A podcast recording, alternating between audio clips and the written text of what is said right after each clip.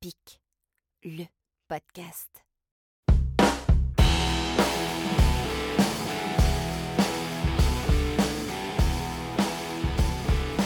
Bonjour Sandra et Nicolas. Bonjour Sébastien. Bonjour Sébastien. Merci d'avoir accepté mon invitation et d'être mes nouveaux invités d'Artipic. Alors nous avons eu le plaisir de nous rencontrer il y a deux ans environ, et depuis euh, l'idée de vous inviter un jour dans mon émission a trotté dans mon esprit, et, et vous voilà. Nous sommes là. Voilà. On est super content d'être là d'ailleurs. Ouais, merci. De nous accueillir. Ça me fait sincèrement, sincèrement plaisir. Alors, on va commencer à, bien entendu, euh, les présentations comme d'habitude, euh, avant de rentrer dans le vif du sujet. Alors, Sandra et Nicolas, euh, qui êtes-vous? Ah, Ah ah. mystère. Mystère, mystère. Alors, honneur aux dames, donc je commence. Vas-y, je t'en prie, Nicolas. Donc, euh, je m'appelle Nicolas Maxana. Je, je suis, enfin, je crée depuis tout petit, en fait, dans tous les domaines. Quand j'étais petit, je dessinais, je faisais de la musique, euh, j'écrivais, je, faisais plein de choses. Et je continue, euh, je fais ça à l'âge adulte. Donc j'ai découvert la, musique vraiment au travers des Beatles. Euh, c'est eux qui m'ont vraiment mis dans, dans cette voie-là. Alors qu'au départ, j'étais plutôt dans le dessin. Donc je faisais des bandes dessinées, je, je dessinais beaucoup. Voilà. Je me suis mis à la musique un petit peu plus tard, euh, pas professionnellement, c'était euh, en tant qu'amateur. Pendant une bonne partie de ma vie, j'ai travaillé dans, on va dire, un domaine normal. Euh, c'était la banque, en fait. Et puis, après un certain âge, j'ai décidé, avec Sandra, on a décidé de, se consacrer professionnellement à la musique. Et donc aujourd'hui, je continue à créer, toujours dans plein de domaines. Euh, je dessine, j'écris, je, fais de la musique, je cuisine, euh, je fais plein de choses. Et voilà, j'en suis, j'en suis content et j'en suis là. À toi maintenant, Sandra. Eh bien, moi je m'appelle euh, Sandra Carole, donc je suis dans la musique depuis, depuis très longtemps, depuis toute petite. Mais je n'aurais jamais pensé en faire une profession. Au départ, moi je, m'orientais plutôt euh, sur des études linguistiques. Mais euh, la vie m'a poussée vers la musique, euh, donc aujourd'hui bah, je suis chanteuse intermittente du spectacle. Et je, fais beaucoup de concerts avec vraiment des projets divers. Parce que pour pouvoir vivre de la musique aujourd'hui, il faut quand même avoir un certain nombre de projets. C'est vraiment pas facile. Euh, il y a une certaine époque, c'était beaucoup plus simple, mais euh, aujourd'hui, c'est difficile de d'arriver à avoir tous les contrats nécessaires pour euh, vivre de la musique.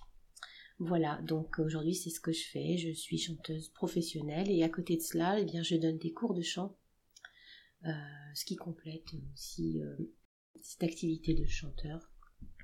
Voilà, et, euh, et je donne des cours à la Maison des Arts d'Alonne, donc euh, dans, le, dans la Sarthe.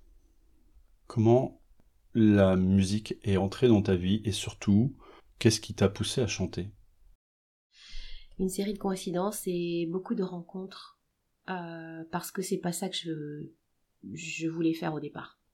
Je voulais faire quelque chose avec la voix, oui. J'aurais bien voulu faire du doublage et particulièrement du dessin animé. Voilà, c'était vers ça que je m'aiguillais et donc je me suis dit, par quel biais est-ce que je vais pouvoir euh, y arriver?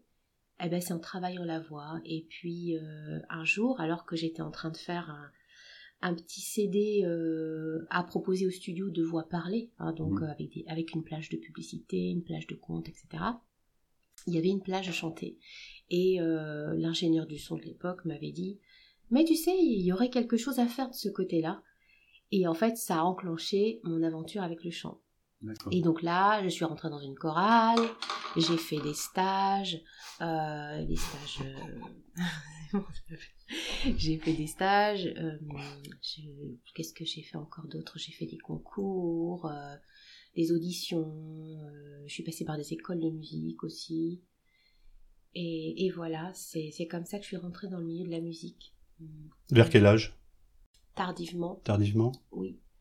Euh, je suis rentrée vraiment mes études au conservatoire. Je suis rentrée au conservatoire de, de musique du Mans euh, à l'âge de 36 ans. Donc, euh, D'accord. Voilà. Et après, j'y suis restée 7 ans. Et je suis sortie avec un diplôme, donc ce qui m'a permis de- d'enseigner et ce qui m'a vraiment. Mais ce- c'était un diplôme plutôt. c'est des cycles jazz que j'ai fait. Donc c'était vers ça que je me dirigeais. Et euh, bah, comme quoi, hein, euh, c'est ce qui est bien, c'est que je suis éclectique dans, dans, dans mes goûts musicaux, mais aussi dans mes projets, dans les styles différents. Et j'ai la chance, c'est ma particularité, d'arriver à, à chanter bien dans tous les registres. En bossa, en pop, euh, peut-être pas trop en rock, mais euh, jazz, blues, euh, rhythm and blues. D'accord.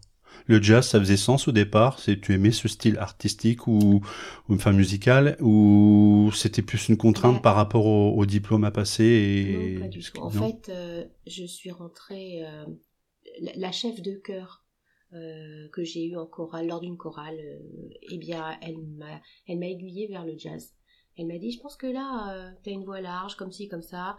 Elle m'a donc basculé dans une école de musique et il m'a tout de suite mis dans les ateliers semi-professionnels jazz. Et par la suite, bah, j'ai continué, je suis rentrée au conservatoire et donc là, j'ai enclenché une histoire avec le jazz. D'accord. Mais euh, la, la- la première chanteuse qui m'a donné envie de chanter du jazz, c'est Ella Fitzgerald, bien sûr. Un monument. Bah oui. Ouais. Et particulièrement la chanson Summertime. D'accord. Là.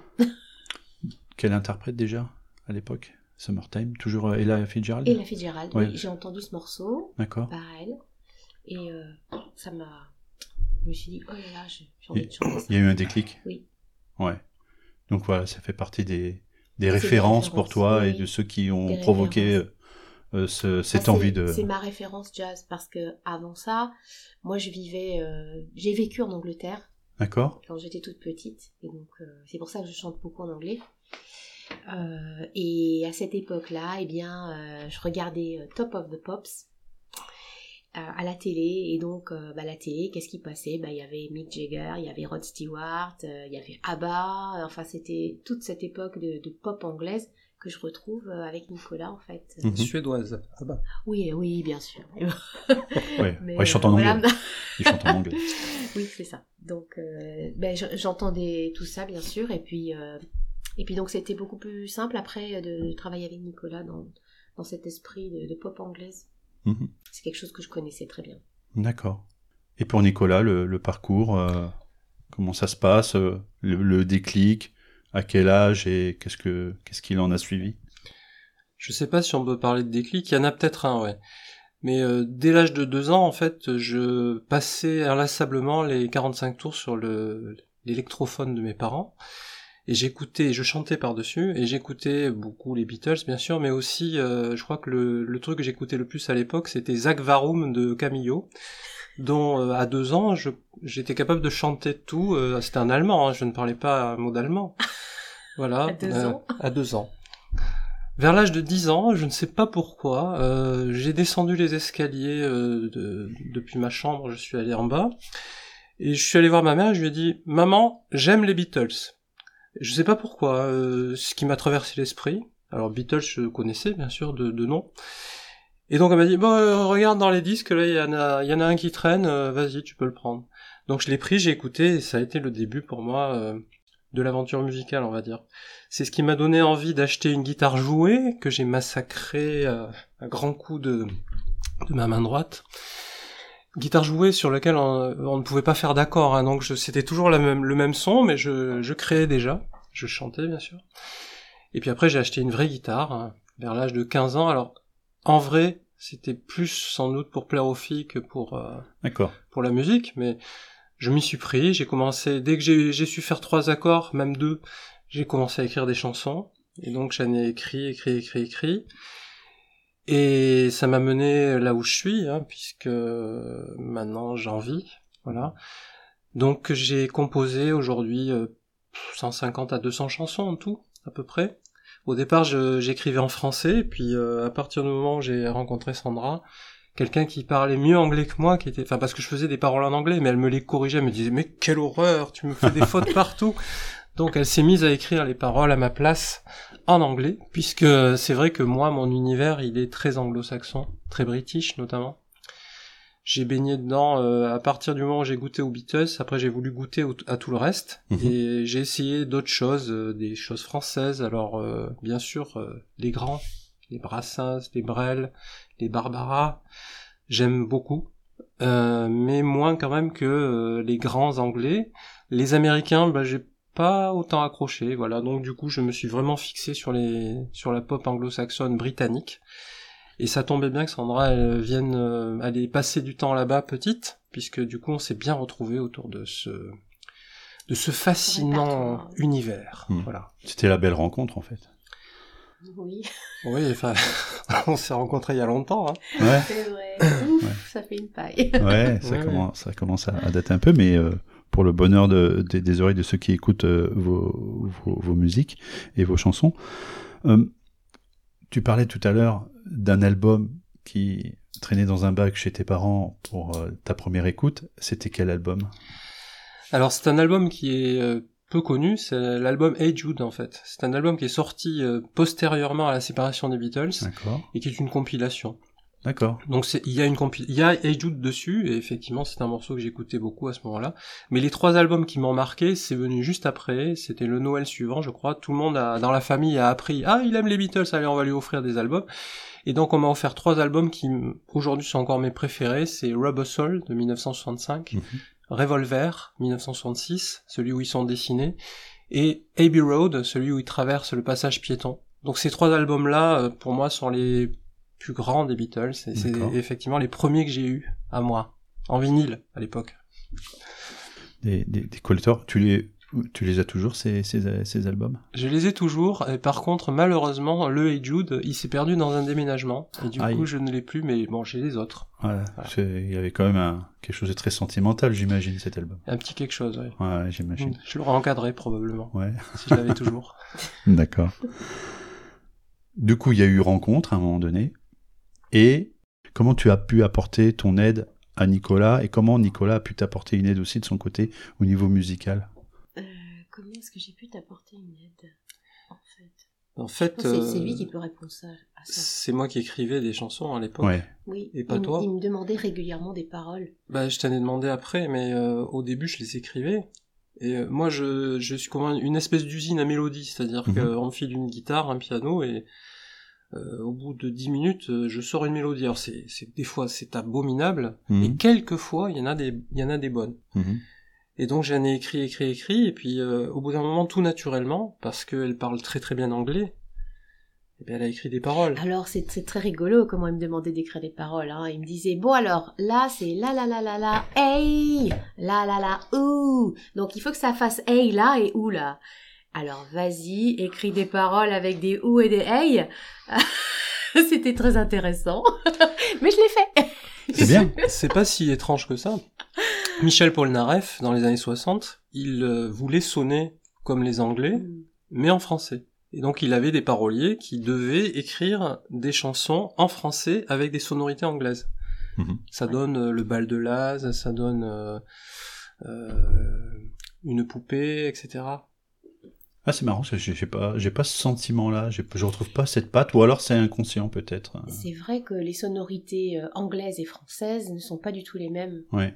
Euh, les, les sonorités anglaises, elles sonnent vraiment ici euh, au niveau de la poitrine. Oui. Et euh, c'est beaucoup plus doux que, euh, par exemple, les, les paroles en français où il y a beaucoup plus de, de consonnes. Donc, c'est pas les mêmes. On n'a pas les mêmes sons Ouais. du tout. Et c'est pour ça que moi j'adore chanter en anglais parce que je, préfère euh, les sons aux consonnes, les voyelles. aux consonnes. Ouais. Mais c'est vrai que, en fait, quand on écoute beaucoup de musique euh, euh, avec des paroles anglaises ou françaises, c'est vrai qu'à texte égal, on va dire, euh, ça rend pas pareil. Quoi. Ça, ça a l'air beaucoup plus dur en français. Mais je pense que Et les il Français. faut trouver l'alchimie. Hein. les Français mettent plus de sens dans le texte, alors que les Anglais, eux, ils mettent, ils concentrent tout sur le, les sonorités. Oui. C'est Et donc, euh, c'est réducteur, mais enfin, bon, pour les Beatles, par exemple, I Wanna Hold Your Hand, Oui, mais au début, mais après ils essayaient de mettre, main, bon, bah. après ils essayaient de mettre du sens dans les paroles aussi. Et simplement, je pense que peut-être la langue anglaise met plus en valeur la musicalité de la langue et la langue française, c'est plus le, le sens qui va ressortir. Oui, Parce c'est que vrai que, si c'est vrai que les consonnes sont peut-être un peu plus dures, les R notamment. Si on regarde les lignes mélodiques, euh, simplement de parler, euh, les Anglais, ça fait un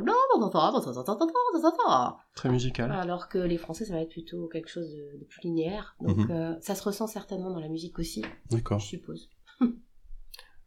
Il faudrait pas qu'on se perde dans ce genre de... D'explication Oui, parce Ouais. qu'on n'est pas du tout des spécialistes. Mais on- non, mais c'est très des tas de bêtises. Voilà. C'est très intéressant parce que ça permet de, de comprendre qu'est-ce que vous avez pu, vous avez pu vous apporter mutuellement euh, et trouver une convergence euh, pour, pour produire et, et créer quoi. Bah, disons alors que lui, euh, ce qu'il souhaitait, c'était de la mélodie dans ses chansons avant tout. Mhm. Et du coup, euh, je pense que les, les paroles anglaises, euh, ça lui donnait, ça lui donnait peut-être l'impression de se rapprocher de, de cette musicalité anglo-saxonne, je suppose. Oui.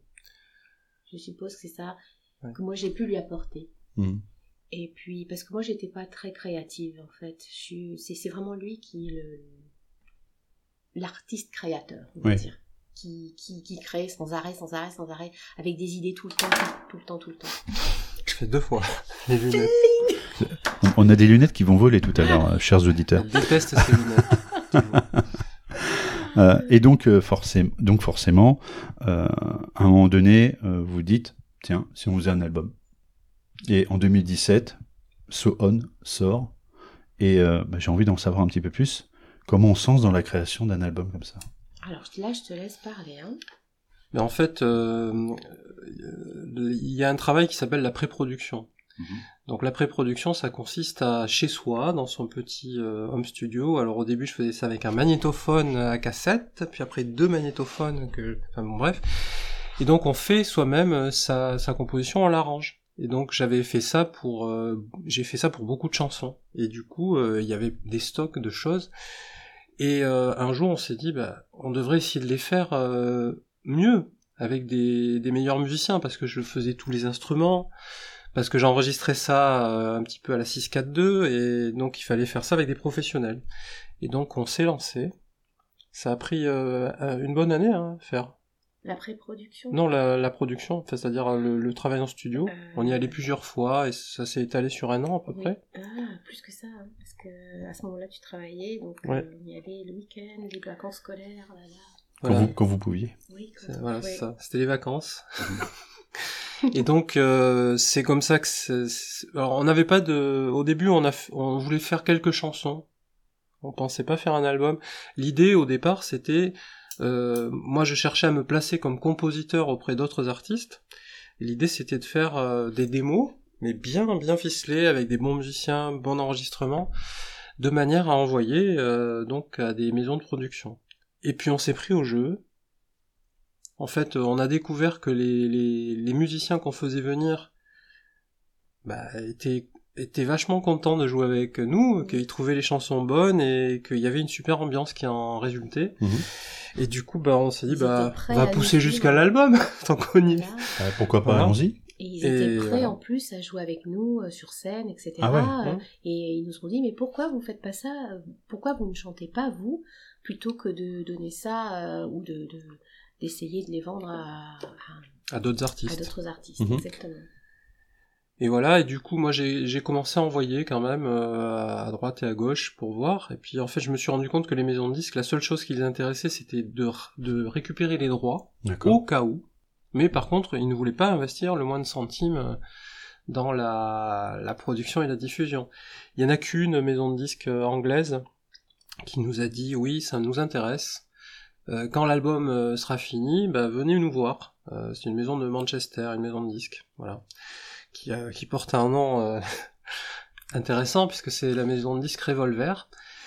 Voilà. Et Quel signe du destin. mais par contre, en fait, on a on a poussé le on a poussé l'album jusqu'à le produire nous-mêmes. Et quand on l'a eu terminé, on- je me suis remis en contact avec Revolver. Ils m'ont dit mais il fallait pas produire vous-même. Voilà, c'est ça. En Là, fait, du coup, euh, le produire. Ça ne nous intéresse plus. D'accord. Voilà, c'était nous qui devions le produire. D'accord. Et en fait, ça voulait dire ils mettaient aussi le, Oui. la main sur les droits d'édition. Voilà. D'accord. Vous, vous souhaitiez quand même conserver euh, la mainmise sur la totalité de la production, la réalisation jusqu'à la sortie de l'album, euh, jusqu'au moindre détail, jaquette, dessin, etc. C'était important pour vous, ça ou pas? Bah, c'est qu'on n'avait pas trop le choix en fait. Ouais. Euh, Jaquette, euh, donc moi j'ai eu très tôt l'idée, euh, parce qu'on n'est pas des, des jeunes perdreaux de l'année, de nous représenter en dessin plutôt que des photos, Et c'est réussi, je trouve. même photoshopées. hein. Je, trouve, je, trouve- je le trouve très réussi au final. Donc ça nous rajeunit un petit peu quoi. Ouais. Et, euh, et donc j'ai fait appel à des, des relations dans le monde de la BD. Ouais. Et euh, j'ai donc j'ai j'ai demandé à Eric Hupsch qui euh, qui a travaillé sur notamment l'illustration de, de certaines de certains romans de Marcel Pagnol. Eh bien, il a, il a fait un super travail, euh, ça donne bien. Il a fait aussi une BD. Alors, j'ai fait le scénario, c'est-à-dire j'ai dessiné moi-même la BD, et puis après, il l'a faite bien. Et cette BD, ça nous sert un peu de support de com euh, autour de l'album. Voilà. Oui, j'ai vu, euh, je l'ai vu dernièrement, j'ai- je l'ai trouvé génial et j'étais même très surpris de la qualité graphique et de la réalisation de la BD. Donc, bah, je vous invite les auditeurs à, à- à aller la voir. Je vous, mettrai les liens euh, par la suite. Euh, donc, l'album est créé. On va chercher des amis, les Friends. On en parle un petit peu de ces Friends parce que sans eux, il n'y a pas d'album, quoi. Alors, les Friends, euh, ils nous ont été euh, présentés euh, par euh, Thierry Chassan, Certains. qui est, oui, certains d'entre eux, euh, euh, qui donc a fait l'enregistrement de, de notre album. Donc c'est le c'est Master Studio. Et donc on lui avait demandé euh, un son anglo-saxon, vraiment, hein, un peu vintage comme ça, pour euh, qui ramène un peu l'esprit euh, Beatlesien ou de ces années 70 quoi. Et euh, donc il nous a présenté donc Olivier Carole. Olivier Carole, ouais. Il nous a présenté Morgan. Mhm. Euh, Phil Collat. Phil Collat, donc au piano. euh, et donc toutes ces personnes, euh, c'est des personnes avec qui il travaille régulièrement. Donc il nous a juste mis en contact. Et puis nous, quand on a vu la qualité de ce qu'il nous faisait, euh, Ah oui, là, euh, on a été euh, conquis. Il n'y a pas d'autre mot. Hein. et Bobby. Voilà. Comment Et Bobby. Bobby. D'accord. on, on apprend. Apprenons des mots, je vous Voilà, avec. Nicolas. Et, euh, et donc en fait, euh, on a eu très grand plaisir de, de les faire participer à notre projet.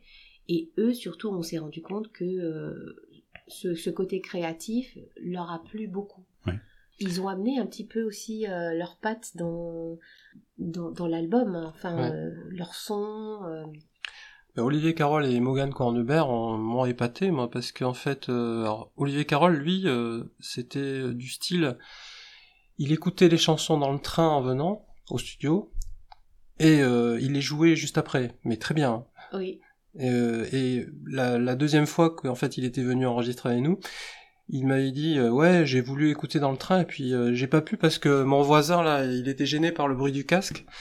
Donc en fait euh, bah, je les ai pas écoutés mais vas-y euh, tu me les envoies une fois et c'est bon. Et Ouais, il les a entendus une fois et puis après il avait mais à la note près il jouait ce que moi j'avais fait en pré-prod. Ah Et oui. Après il l'enrichissait bien évidemment. D'accord.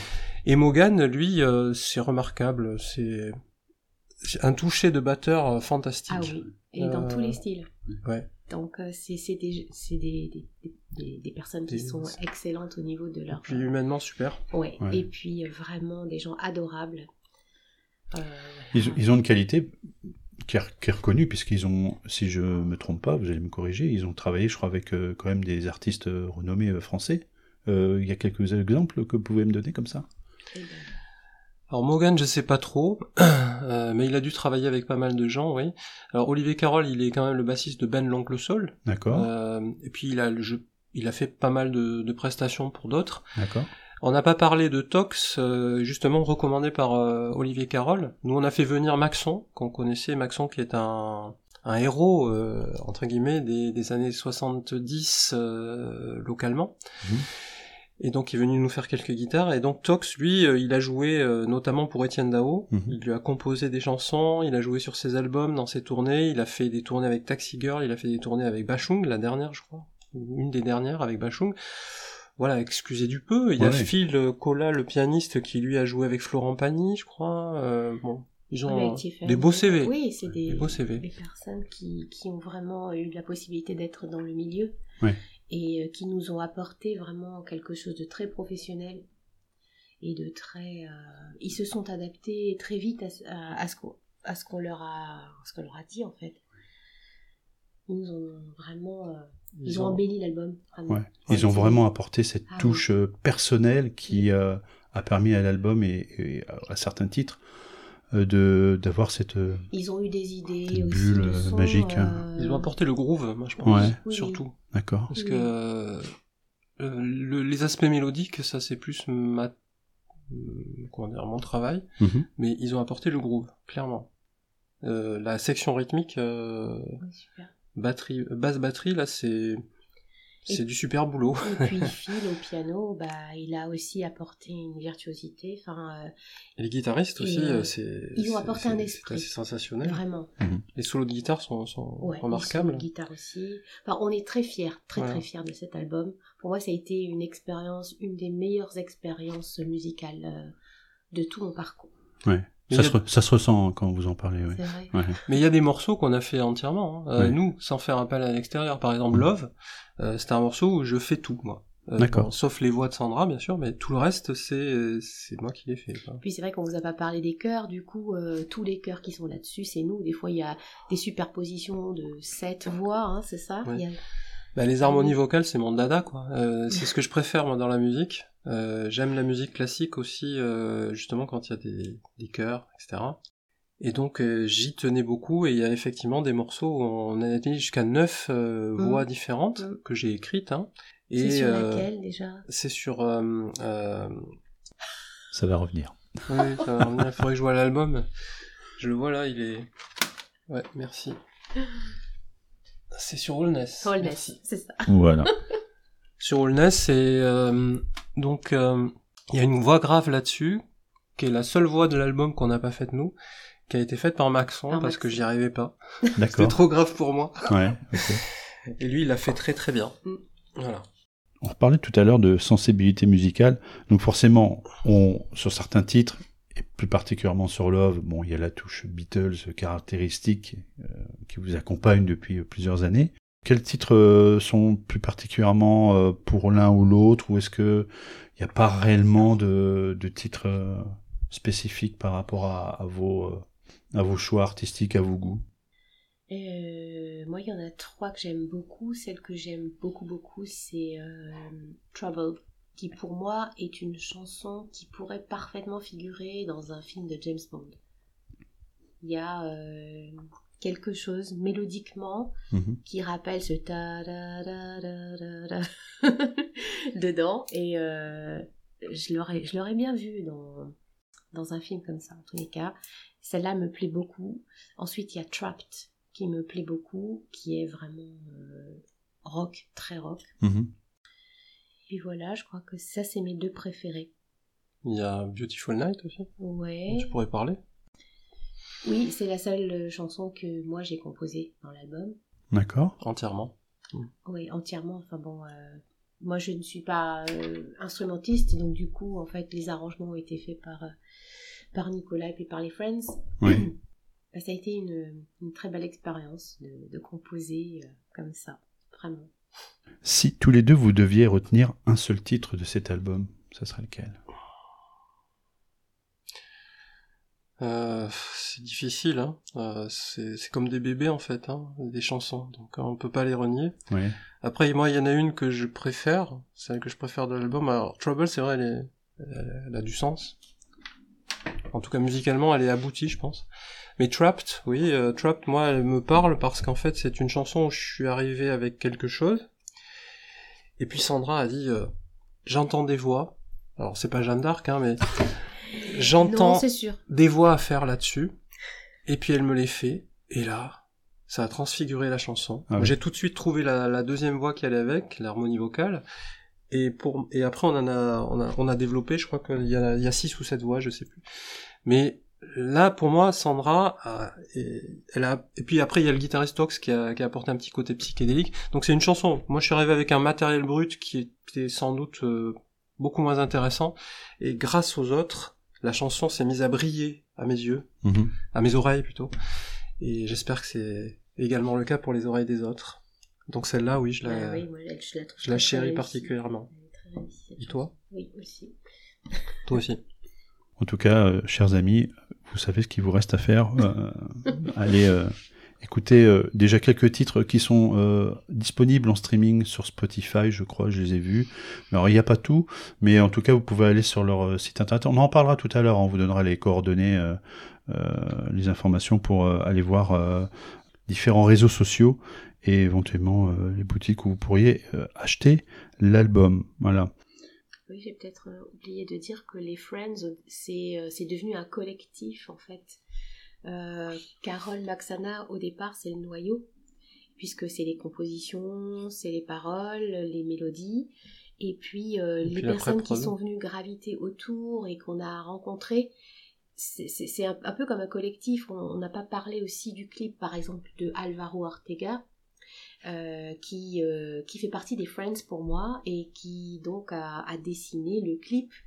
Euh, voilà, bah, j'ai eu une. Uncertainty, ouais. Voilà.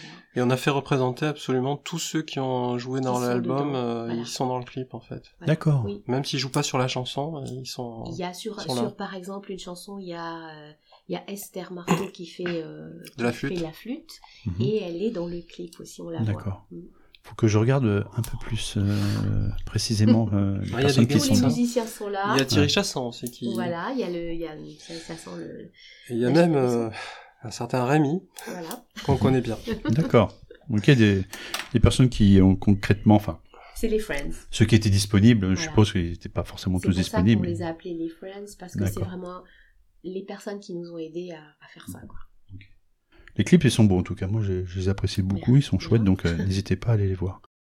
On va parler un petit peu de, de vos journées créatives. Alors, c'est une question qui revient régulièrement dans le podcast. Comment se passe une journée type pour Sandra et Nicolas au niveau créatif, hein, bien entendu? Tu veux répondre? Alors, je crois qu'en en fait, on ne fonctionne pas du tout de la même manière. D'accord, c'est intéressant. Euh, ouais, c'est vraiment sur l'envie. C'est-à-dire quand ça arrive, euh, je ne suis pas quelqu'un qui, qui est régulier euh, et, et très stable en fait euh, dans, dans ma la façon de créer. D'ailleurs, je crée pas beaucoup, mais quand je travaille sur quelque chose ou, ou quand il m'arrive par exemple, parce que ça m'arrive d'écrire des, des spectacles et pour des enfants, etc. et donc, je le fais dès que ça vient. Je peux en avoir envie pendant, pendant trois jours non-stop, y compris la nuit, etc. Ça me gêne pas. Mais alors, euh, par contre, après, hop, c'est fini, et c'est fini. Et donc, euh, je, je travaille pas du tout comme Nicolas, par exemple, qui peut vous expliquer. lui. En fait, tu as un déclic, tu dis tiens, je suis là, je suis motivé, j'y vais. Euh, t'es pas dans, tu vas pas te forcer.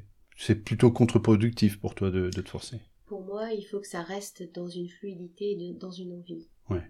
Je, je peux pas imaginer qu'on se mette à une table et qu'on dise Ok, maintenant j'ai trois heures devant moi, comme pour faire une composition ou une rédaction. D'accord. Je, je, je, je- je peux pas euh, faire ça. Je comprends. Et pour toi, Nicolas Euh, moi, il y a deux parties dans ma vie. Il y a une partie où je travaillais, donc euh, dans le domaine, on va dire euh, conventionnel. Et dans ce cas-là, je travaillais, enfin, je, je, comment dire, je créais par envie. Donc c'était dans mes moments de, de loisirs. C'était, donc pour moi, ça coïncidait en fait. Euh, L'envie et le, moment coïncidaient. J'avais tout le temps envie, donc de créer. Donc euh, je pouvais m'y mettre à n'importe quelle heure du jour ou de la nuit. Et depuis que c'est devenu mon métier, euh, je me structure davantage parce que je me suis rendu compte que si je fais les choses par envie, il y a moins d'envie forcément quand on en, quand c'est son métier. Hein. Je vais plus faire grand chose. Donc euh, je décide de travailler de telle heure à telle heure, tel jour. Donc en fait, pour être clair, hein, tous les jours, le matin et l'après-midi, et quelquefois le soir, et des fois la nuit, je me mets, euh, à, je me mets à bosser euh, sur Mhm. mes diverses, euh, mes diverses créations. Mhm. De telle heure à telle heure, hein, donc euh, c'est ce que j'expliquais hier. euh, bah, par exemple, pour euh, tel truc, il me faut une bonne heure pour rentrer dedans, et une fois que je suis dedans, après ça sort. Et pendant trois heures après, ça sort, ça sort, ça sort, et je, je garde ce qui, ce qui en résulte. Et après, je trie, hein, parce que bien évidemment, quand ça sort, euh, il y a beaucoup de choses à, à épurer. Mhm. Voilà, donc euh, moi mes journées elles démarrent le matin et elles se finissent le soir comme euh, tout un chacun, je crois, mais je crée. T'as des périodes préférées? Parce qu'il y a des personnes qui sont plus du matin, qui ont plus de facilité à créer plus, enfin cer- certaines choses le matin ou plus le soir ou plus la nuit. Moi, j'ai déjà euh, sur euh, une des dernières émissions un illustrateur qui s'appelait euh, Mathieu Coudray qui me disait ah moi je suis plus du soir pour ça, mais plus du matin pour ça. Vous ressentez Mhm. aussi euh, des petites différences comme ça? Euh, Non, pas spécialement. Pour moi, non, pas du Non. tout. C'est-à-dire que si ça arrive à 3h du matin, eh ben, ça sera 3h du matin. D'accord. Si par contre euh, c'est c'est le matin à 8h, ça sera. C'est dur, mais ça sera le matin à 8h. Euh, en ce qui me concerne, euh, moi, j'ai, je crois que mon, mon moment préféré, ça serait la nuit. Mais euh, je ne le fais quasiment jamais parce que on, on vit pas la nuit, quoi. hein, donc, euh, donc je m'efforce de faire ça dans la journée. Alors, j'ai remarqué que j'avais plus d'énergie le matin, mais euh, bon, je, je travaille beaucoup l'après-midi aussi. Mhm. Mais c'est vrai que si j'avais le choix, euh, ça serait sans doute la nuit. D'accord. Voilà. Ah, Comme quoi, il y a une petite préférence quand même, mine de rien. Ouais. Est-ce que vous avez eu l'occasion de faire des concerts pour présenter l'album?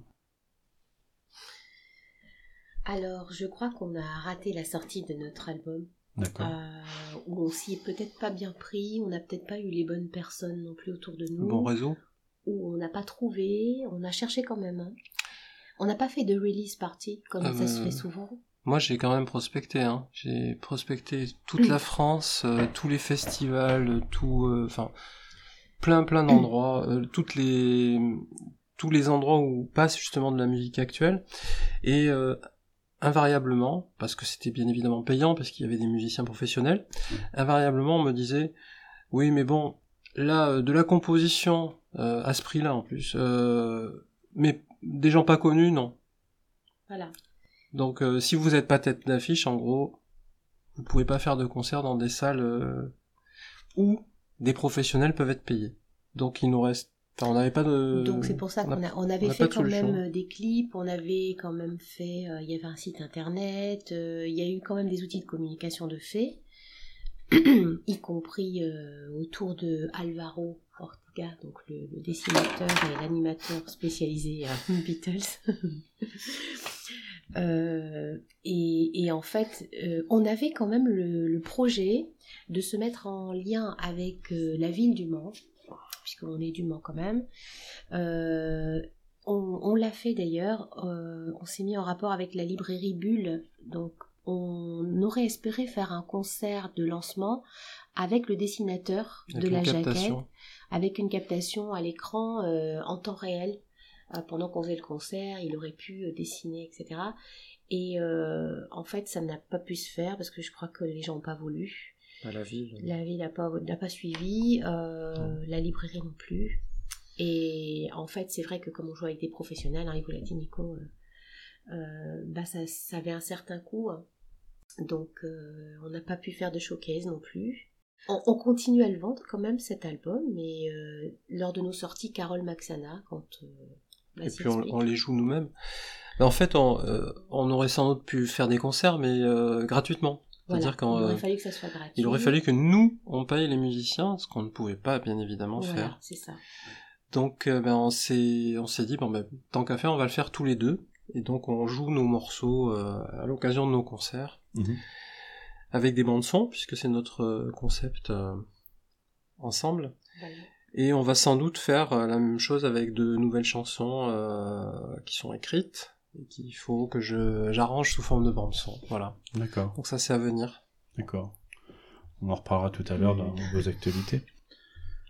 Euh, du coup, est-ce que vous avez un petit florilège d'artistes par rapport, on en a parlé un tout petit peu tout à l'heure, mais est-ce qu'il y a des artistes que vous aimeriez euh, citer? Parce que vraiment ils font sens pour vous, ils vous accompagnent, euh, euh, que ce soit au niveau créatif ou dans votre vie personnelle Pour ma part, les personnes qui m'ont vraiment beaucoup marqué, c'est Kate Bush. Elle crée beaucoup, elle a son propre univers, elle fait du mime, elle mélange tous les arts, en fait, le théâtre, le mime, les... elle est très créative et euh, elle a son de voix incroyable aussi. Enfin, euh, elle se démarque dans beaucoup de... Pour moi, elle, elle se démarque beaucoup. Et ça, ça a été le premier flash que j'ai eu euh, artistique. D'accord. J'étais très jeune. Et puis après, j'ai- il y a eu d'autres personnes comme euh, Anne Wilson dans Heart, qui est vraiment une rockeuse. hein. Une, une rockeuse, mais avec une voix euh, surpuissante. Enfin, très. C'est surtout des personnes qui ont des voix qui m'ont euh, qui m'ont marqué. Ok. Dans euh, Ella Fitzgerald, euh, Etta James, euh, Anita O'Day, euh, des gens comme les Sparks qui ont des voix incroyables. C'est- C'est c'est surtout en fait euh, la voix. C'est pas étonnant que ça soit le chant qui qui prenne la main sur ma vie parce que c'est vraiment les voix qui me qui me saisissent quoi et des voix pas ordinaires. Je comprends. Voilà, des gens comme Pink par exemple euh, qui ont des voix incroyables. Mais c'est surtout des gens qui sont anglo-saxons ou pas tellement des Français, D'accord. très peu. Ouais. J'aime pas trop. faut qu'il y ait des, des voix vraiment très particulières. Oui, voilà. Ouais. Euh, une Edith Piaf, par contre, oui, elle va, elle va me toucher beaucoup. Ouais. Sa voix va me toucher, euh, mais parce qu'elle est, elle est très particulière. D'accord. Donc c'est les sonorités, les voix, voilà. Et pour toi, Nicolas? Alors moi, il y a les Beatles, bien évidemment, Oui. mais euh, ceci ne nous rajeunit pas vraiment.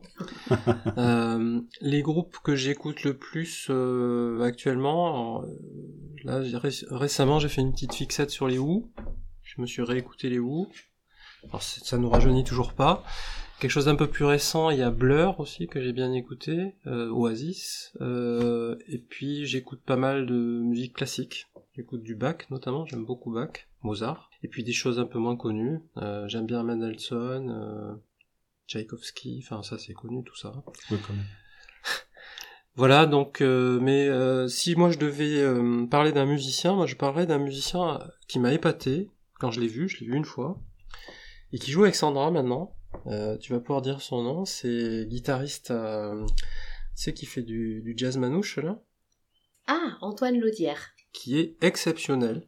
Franchement, euh, c'est, je crois que c'est la seule fois que j'ai été autant épaté par un guitariste. D'accord. Antoine Laudière. Donc lui, qui est de, qui est de Tours. Voilà, et qui joue dans la région euh, régulièrement. Donc, euh, si euh, vous avez euh, l'occasion d'aller le voir, franchement, allez-y. Oh, il va te faire la bise, je pense. Ah bah, écoute, je, Si tu lui fais je de la dis ce que je pub. pense. Hein, je dis ce que Ouais. je pense. Non, mais c'est très intéressant. On, on va déjà aller voir Carole Maxana et ensuite on ira voir ça. Cet artiste qui a l'air vraiment euh, redoutablement efficace euh, dans la maîtrise de son art. On va passer aux actu- à vos actualités. Alors, euh, que est-ce qu'on a la, la chance de pouvoir vous voir prochainement? Euh, En date publique, alors. en date publique, Parce qu'on fait beaucoup de, dates privées. Oui. On a fait beaucoup de dates privées, beaucoup d'anniversaires, puisque bah, quand même Carole Maxana, c'est les Beatles et leur époque. Voilà. Et donc on aborde aussi donc euh, pas que euh, la carrière des Beatles, mais aussi euh, les, les- les- les concurrents des Beatles de l'époque. Prochainement, on va jouer à la médiathèque De. Rouezé le 9 octobre prochain. Mhm.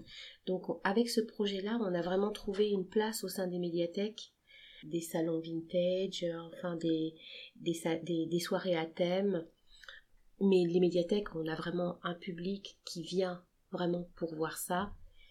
Et donc c'est vrai qu'on n'en a pas encore parlé de, de Carole Maxana euh, de- et de, de ce que l'on fait avec euh, De cette partie-là, de oui. cette partie-là. C'est ce qui nous fait vivre, en fait. Voilà. Oui, exactement. En fait, on a développé un, progressivement un concept qui marche bien en médiathèque. C'est un concept culturel. On présente euh, l'œuvre des Beatles. Alors, on fait ça en une fois, donc ça va très vite, et on évoque peu de chansons finalement.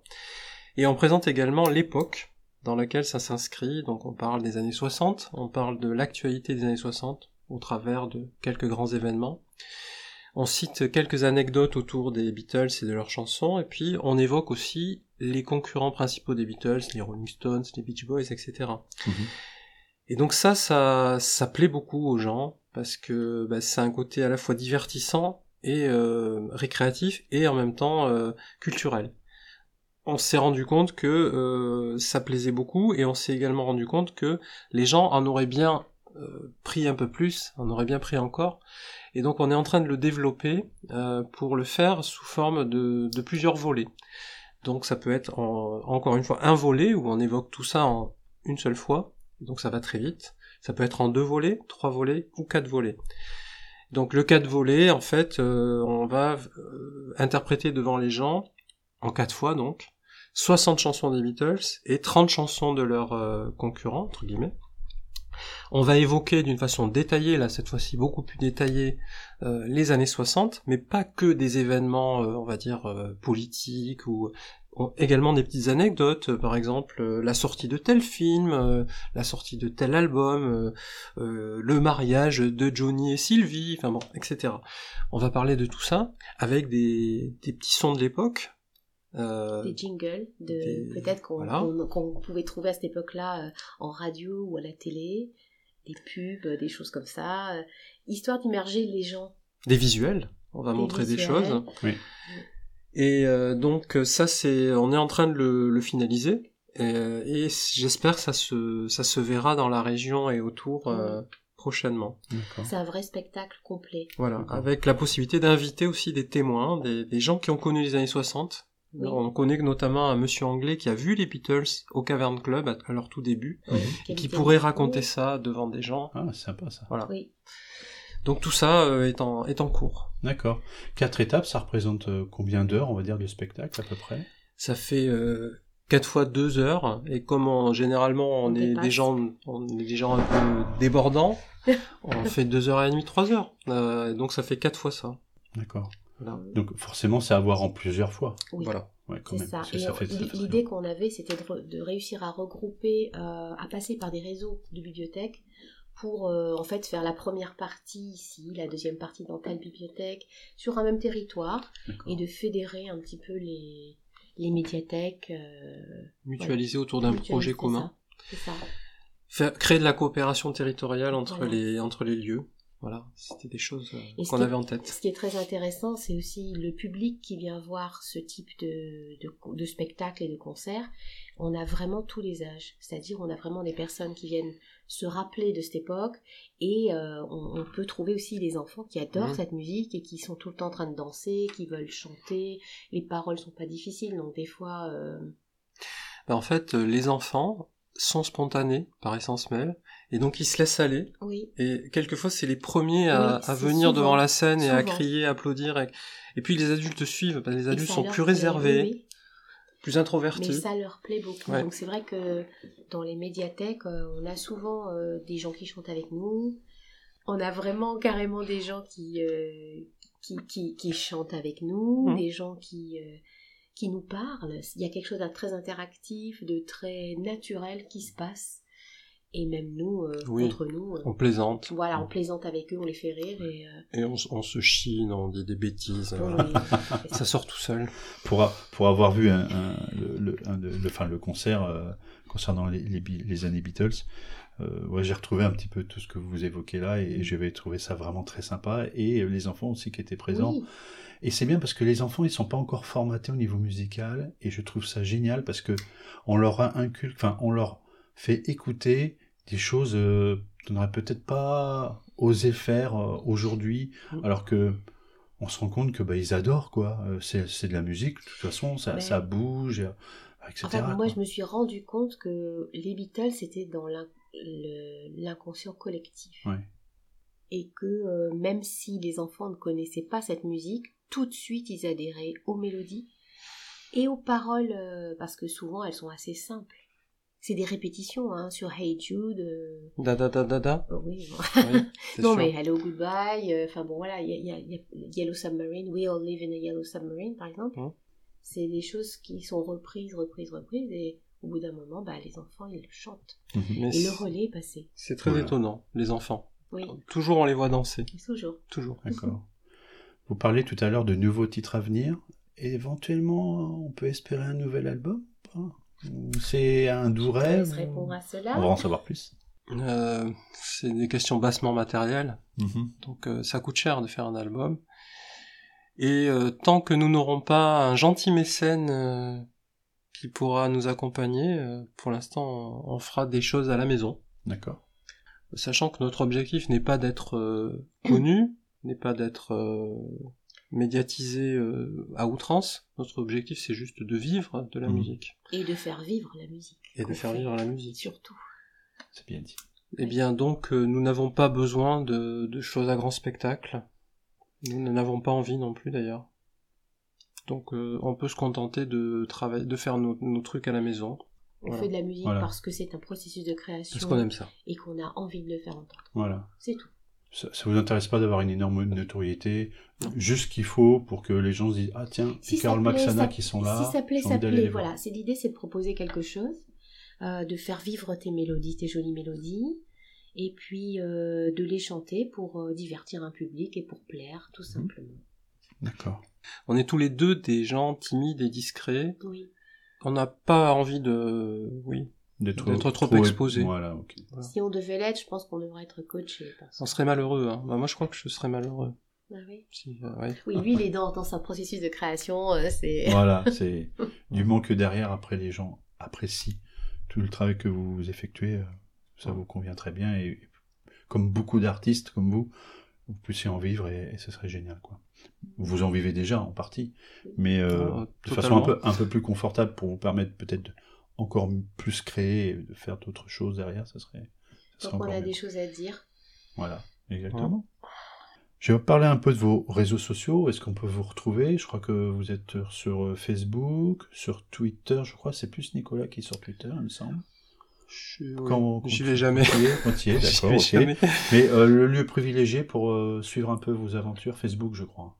Facebook, et puis sinon, euh, moi j'ai un site qui est assez complet, où euh, bah, comme j'ai plusieurs projets, en fait, euh, j'ai une rubrique pour chaque projet. D'accord. Et donc j'ai euh, deux rubriques euh, pour Carole Maxana, donc Carole Maxana Beatles, Mhm. à destination des médiathèques, etc. Et Carole Maxana, années 60 et 70, euh, où donc il y a des articles de presse, il y a des photos, il y a de quoi écouter, je crois Des vidéos. tout, des vidéos. D'accord. Voilà, c'est. J'ai regroupé tout ça dans mon. Pour l'instant, c'est vrai que, mea culpa, je... c'est moi qui devais m'occuper du, du site Carole Maxana, et j'ai pas fini. Ça fait trois ans qu'elle est dessus. Voilà, c'est ça fait un moment que j'y suis dessus, mais j'ai. mais comme on a déjà une référence sur mon site, bon, j'envoie les gens sur ce site là d'abord. Moi, j'ai fait un site Carol Maxana and Friends, par contre, qui euh, est accessible depuis Facebook Carol Maxana and Friends. Donc il y a une adresse là, il suffit de- d'aller dessus.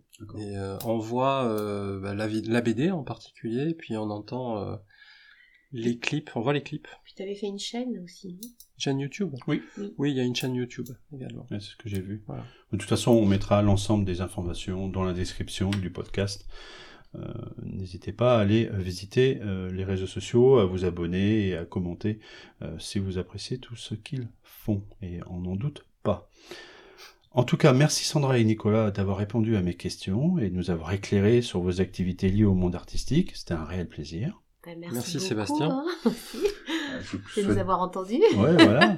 Je vous souhaite de continuer à faire de rêver les spectateurs et, et pendant vos concerts et puis tous vos auditeurs. On va finir avec une, une petite chanson de la fin. Ça changera du mot de la fin. Yes. If I fell in love with you, would you promise to